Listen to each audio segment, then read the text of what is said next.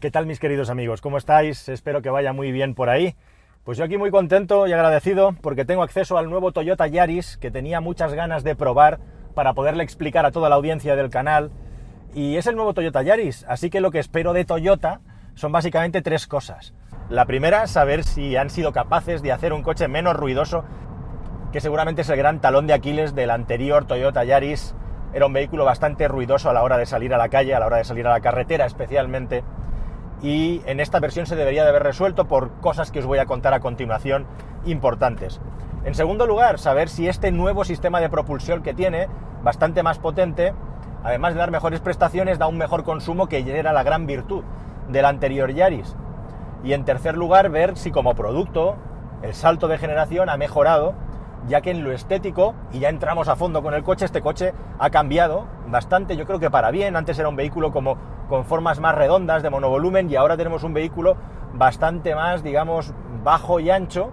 Las proporciones prácticamente no cambian y sí tiene un poquito de espacio interior más, pero muy poquito. O sea, prácticamente se mantiene, pero con un aspecto exterior que es llamativo cómo se va deportivizando eh, en tanto en cuanto las personas que buscan un vehículo más espacioso pues van a optar por un CHR, ¿no? Por un sub.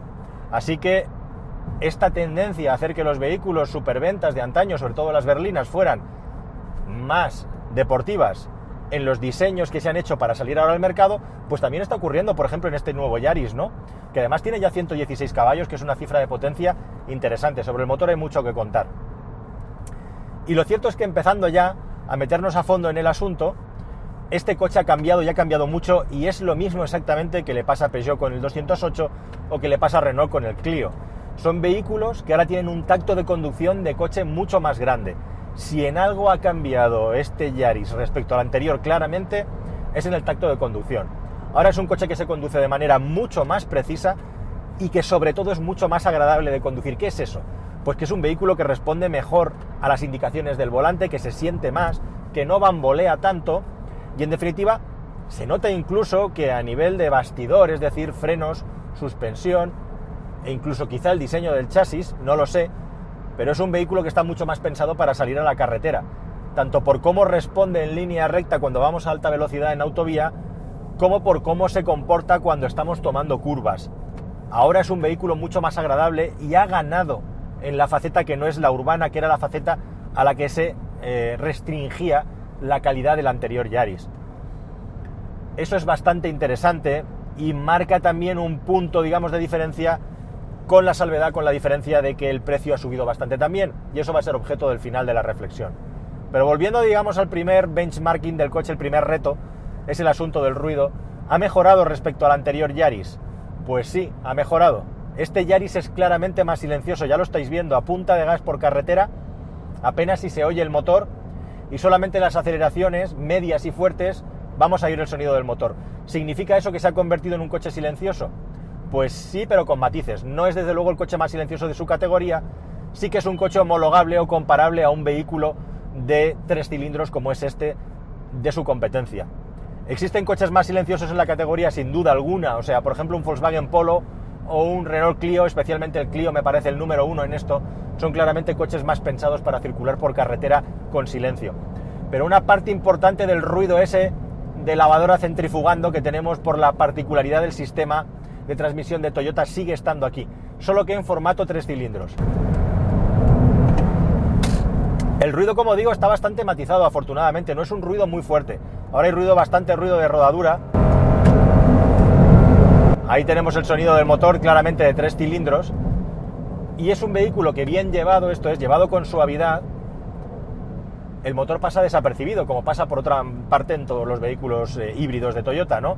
Vamos a escuchar el motor girando eh, por esa particularidad del sistema de engranajes planetarios que tiene este coche, recordad que este vehículo no tiene embrague que se pueda romper y tampoco tiene un cambio automático, tiene una serie de engranajes y de máquinas eléctricas, un motor 1.5 que en este caso tiene 93 caballos y máquinas eléctricas, dos máquinas eléctricas que se conjugan los tres para funcionar de manera sincronizada o de manera separada en función de lo que nosotros le estemos pidiendo al motor. ¿Qué conseguimos con eso? Reducir al máximo el consumo y aumentar al máximo la eficiencia de la energía que es capaz de acumular la batería devolviéndosela al motor a través de un motor eléctrico, impulsándolo con el motor eléctrico. Son 116 caballos lo que tiene ahora esta versión y hay una ganancia muy importante de prestaciones. Así que asunto ruido, mejorado, pero no superado del todo. Desde luego es un coche mucho más agradable de conducir en el aspecto del ruido, que era un problema vital del anterior Yaris. A nivel de eficiencia, ¿cómo estamos de consumos? Bueno, pues como digo, lo que más me sorprende, si con algo me quedo del nuevo Yaris, lo que más me llama la atención es cómo se comporta en carretera y cómo responde todo este sistema híbrido en el que estamos intentando, como digo, aprovechar al máximo la eficiencia del motor térmico y de la energía que recupera la batería. Y es un coche que ahora tiene incluso cierto tacto, cierto feeling deportivo en las aceleraciones. Es un vehículo con el que puedes adelantar, con el que puedes ganar velocidad e incluso ir a velocidades más altas de lo normal, de los legalmente establecidos sin ningún tipo de problema.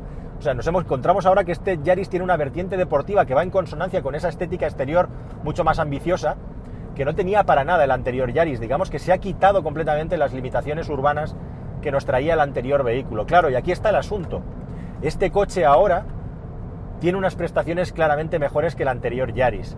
Entonces el asunto del consumo al final no cambia tanto. O sea, este coche, para que te hagas una idea, en ciudad perfectamente podemos estar por debajo de los 4 litros y medio y sí, yendo por circunvalación, por una ronda de cualquier ciudad o carretera de circunvalación, a velocidades de 70-80 vamos a conseguir ver en el ordenador de a bordo menos de 4 litros. 3,7 es lo mínimo que he ido gastando yo en ciudad con este coche, lo normal. 4 y pico, 4,3, 4,5. En ese aspecto, muy parecido a cualquier otro Toyota con el que se pueda comparar básicamente el Corolla, que es el coche con el que lo vamos a comparar. Porque tiene muchas cosas en común con el Corolla, aunque parezca mentira. Así que por consumos, ¿puede reducir algo el consumo? Sí, si vamos a la décima, vamos conduciendo de una manera completamente de aumentar al máximo la autonomía, pero en circunstancias normales el consumo va a ser muy parecido al del anterior Yaris híbrido, básicamente con la salvedad, con la diferencia de que aquí tenemos una reserva de potencia y aceleración mucho mayor, o sea que hemos ganado en rendimiento con este motor. E incluso si nos empeñamos en conducir como este coche da más, puede llegar a gastar también más que el anterior Yaris. Pero ese sería un poco el resumen. No ganamos en consumo, pero ganamos en potencia, en prestaciones y sobre todo no se trata de ir por ahí de carrera, sino en reserva de aceleración para poder hacer adelantamientos o para poder hacer recuperaciones a la hora de subir un puerto de montaña. Ya sabéis como estamos hablando, que este sistema de cambio de este coche hace que el motor a veces pueda sonar de manera distinta a lo que sería la combinación con el pedal del acelerador. Aquí no tenemos un escalado con las marchas, que es lo que ocurre con un vehículo de cambio de marchas normal, sino que tenemos un sistema que tira del motor más o menos de sus revoluciones en función de la velocidad de la aceleración que le estemos demandando al coche. Bien, aclarado el tema del consumo, aclarado el tema de la sonoridad, me gustaría centrarme en otro aspecto fundamental de este coche, que es el asunto del interior. Este vehículo hereda exactamente el mismo sistema multimedia que tiene el Corolla y el RAV4, con una pantalla aquí de 8 pulgadas sobresaliente, por lo que se refiere no a la calidad, sino que está sobresaliendo del salpicadero. No tiene una orientación hacia el conductor, pero es fácil acceder a ella. Y bueno, pues es la calidad de Toyota, ya sabéis que se han quedado anticuados en lo que se refiere a la calidad tanto de las pantallas como de los sistemas de navegación, etcétera, que tiene el vehículo. En la práctica no hay ningún fallo, ni problema grave, ni merma a la hora de utilizarlo, pero Toyota es así. Ocurre lo mismo, afortunadamente, por cierto, climatizador convencional, digital, pero aquí lo tenemos aquí abajito y podemos tocar los botones y manejarlos sin tener que estar tocando pantallas, táctiles, lo cual es una auténtica concesión al diseño que no va a ninguna parte. Sí que me gustaría que en la instrumentación fueran un poco menos rácanos los de Toyota, respecto a los primeros Prius han ido quitándonos cosas, y aquí ahora, eh, bueno, no, no, no echamos en falta nada, pero yo que sé, una carga de la batería tampoco vendría mal, ¿no? Conocerla para poder ir aprovechando y entendiendo el coche. Apenas un potenciómetro que nos marca cuál es la zona óptima donde funcionar, la zona donde estamos cargando la batería y la zona donde estamos gastando más, estamos en modo power, ordenador de a bordo. Y luego un añadido más que tiene de equipamiento este vehículo es que equipa un montón de sistemas HADAS de asistencia a la conducción, aparte del programador activo de velocidad, que lo homologa con los vehículos con los que compite, que han mejorado mucho y han crecido mucho en ese aspecto, y tenemos una alerta de salida de carril, eh, tenemos pitidos si viene un vehículo e intentamos cambiar, tenemos una alerta también si nos pasamos de la velocidad, si oyes algún pitido es porque en lugar de ir a 90 o a 120 voy a 123, lo cual es interesante, y también un sistema de alerta y de frenada automática frente a peatones, que me parece muy interesante y muy necesario, pero tiene una salvedad, una salvedad que no me gusta y es que este sistema de frenada automática de peatones también funciona a marcha atrás y me encuentro que en un vehículo como este, con unas dimensiones muy interesantes contenidas, te pones a hacer marcha atrás y te estás acercando al coche de atrás. Y cuando aún te queda un buen trecho, el coche pega un frenazo de emergencia y te llevas un susto terrible. Mira, mira, mira lo que me ha pasado.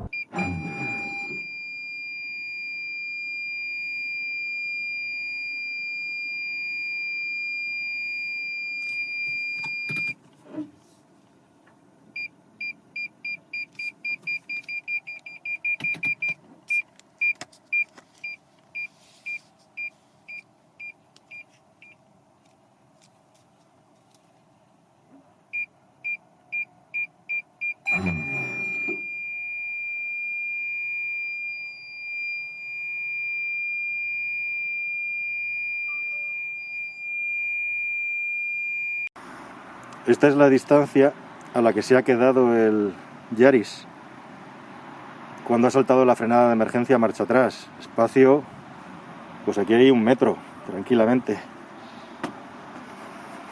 Y hombre, a, veces se queda más cerca, a veces se queda más lejos, ya lo habéis visto que en esta ocasión se quedó lejos, pero precisamente, como digo, un vehículo que tiene un poco menos de 4 metros y que el gran partido se lo sacas en la ciudad aparcando, lo que es una gozada, déjame que apure un poco a la hora de aparcar, ¿no? Déjame vivir, Toyota. Esto deberían de arreglarlo de algún modo, porque tampoco es cuestión de estar desactivando un sistema tan bueno y tan interesante. Personalmente, de todos los sistemas de asistencia a la conducción activos, aparte de los que funcionan solos, por supuesto que son los mejores, que son el SP y el ABS, la frenada automática de emergencia para mí es el más interesante y el mejor, y el que nos puede librar de más peligros inminentes, y el que mejor funciona también. A ver si este detalle se pudiera arreglar, cosa que yo no sé. Por lo demás, y hablando de seguridad, esta versión en concreto, que es la First Edition, lleva muchas cosas de equipamiento interesantes, incluso un gran head-up display ahí delante, con el que puedo además controlar el motor. Para que os hagáis una idea, este coche, esto me da pie para hablar del motor del vehículo, sigue teniendo un motor de ciclo Atkinson, ahí puedo ver hasta dónde llega. Y la zona roja está en las 5.500 vueltas nada más, que es prácticamente lo mismo que tiene cualquier motor diésel actualmente, que suelen tener la zona roja entre 5 y 6.000 vueltas. Motor ciclo Atkinson, ¿qué quiere decir eso? Que es un motor que prima la eficiencia energética sobre el rendimiento en términos de potencia, que es un motor que está pensado para ahorrar, es un motor que por potencia específica respecto a la cilindrada suele ofrecer poca potencia. En este coche, como os he dicho, poco más de 90 caballos, que no está nada mal para ser un Atkinson. Este motor, además, es muy fácil de entender. Los Corollas llevan un motor de 4 cilindros y 2 litros. ¿Qué hemos hecho con este motor? Pum, a quitarle un cilindro. Nos quedan 1500 centímetros cúbicos y 3 cilindros, así de sencillo. Pero además se ha hecho un trabajo en la forma en que se abren y se cierran las válvulas para maximizar el ciclo Atkinson. Que sin entrar aquí en explicaciones técnicas sobre ciclos Atkinson, tenéis vídeos en los que hablo de eso. En el vídeo anterior de Toyota que os publiqué, que os lo dejo por ahí, tenéis una explicación más larga del ciclo Atkinson, pero la cuestión es que en este coche se ha maximizado para que funcione el ciclo Atkinson el máximo de tiempo posible, facilitando el flujo de aire de la entrada y la salida con el fin de reducir el consumo. Y Toyota declara haber conseguido con este propulsor un 40% de eficiencia energética térmica, lo cual es muy bueno para un motor de gasolina, que es la cifra que está alcanzando con sus últimas versiones de motores Toyota. Así que muy bien por ahí. Con todo eso, como digo, tenemos un motor de excelente rendimiento. Ahora estoy en la típica autovía española en la que estamos cuesta arriba y voy a pisar a fondo el acelerador para que podáis comprobar acústicamente cómo vamos recuperando velocidad y cuál es el sonido que hay dentro. Realmente se ha reducido mucho, además un sonido clásico de tricilíndrico que no molesta mucho y que está un poco más apaciguado, un poco más alejado con lo cual ahí hemos salido ganando, como digo, sin ser ninguna maravilla si lo comparamos con los mejores de su clase.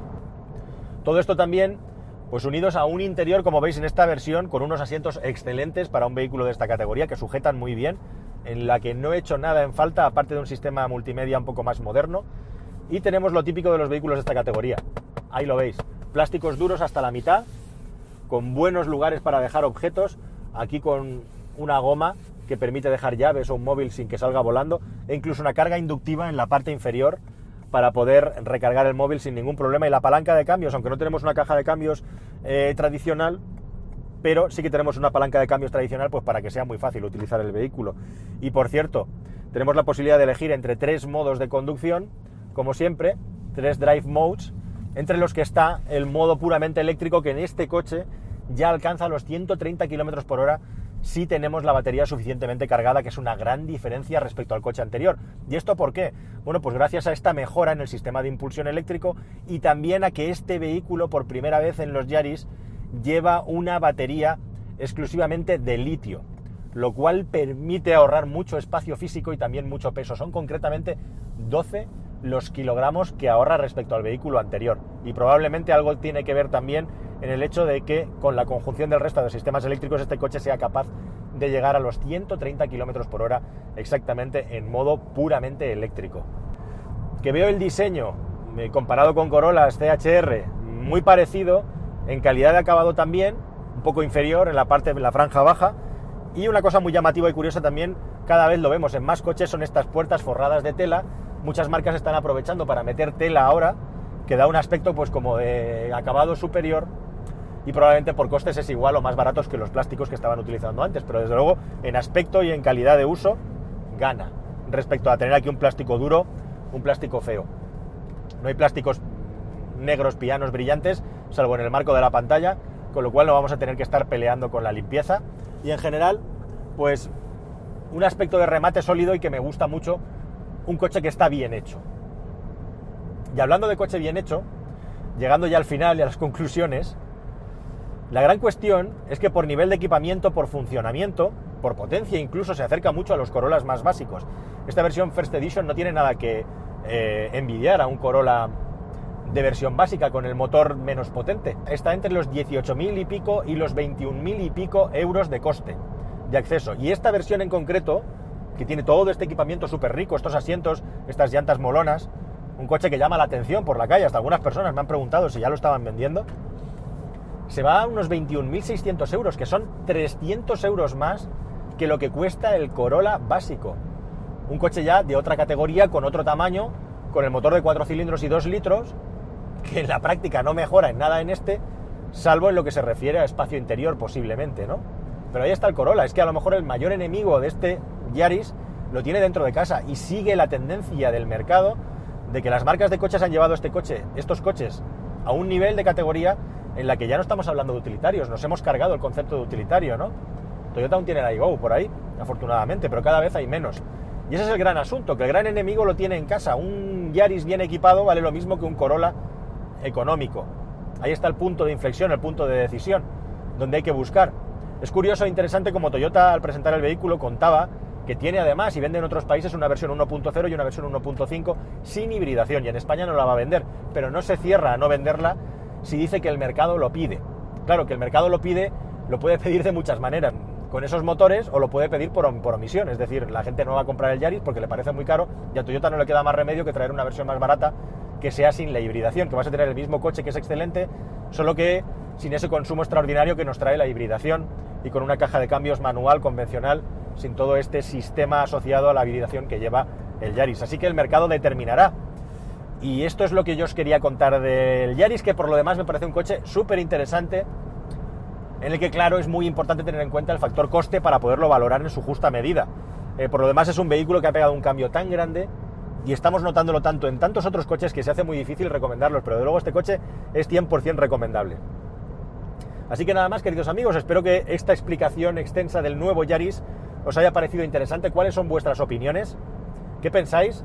¿Por qué no os habéis suscrito ya al canal? Si es que no estáis suscritos, hacedlo por favor, suscribiros al canal, que os seguiremos contando todo de híbridos, eléctricos, híbridos enchufables, de todo lo que hay en el mercado.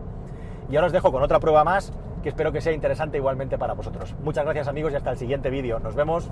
Chao.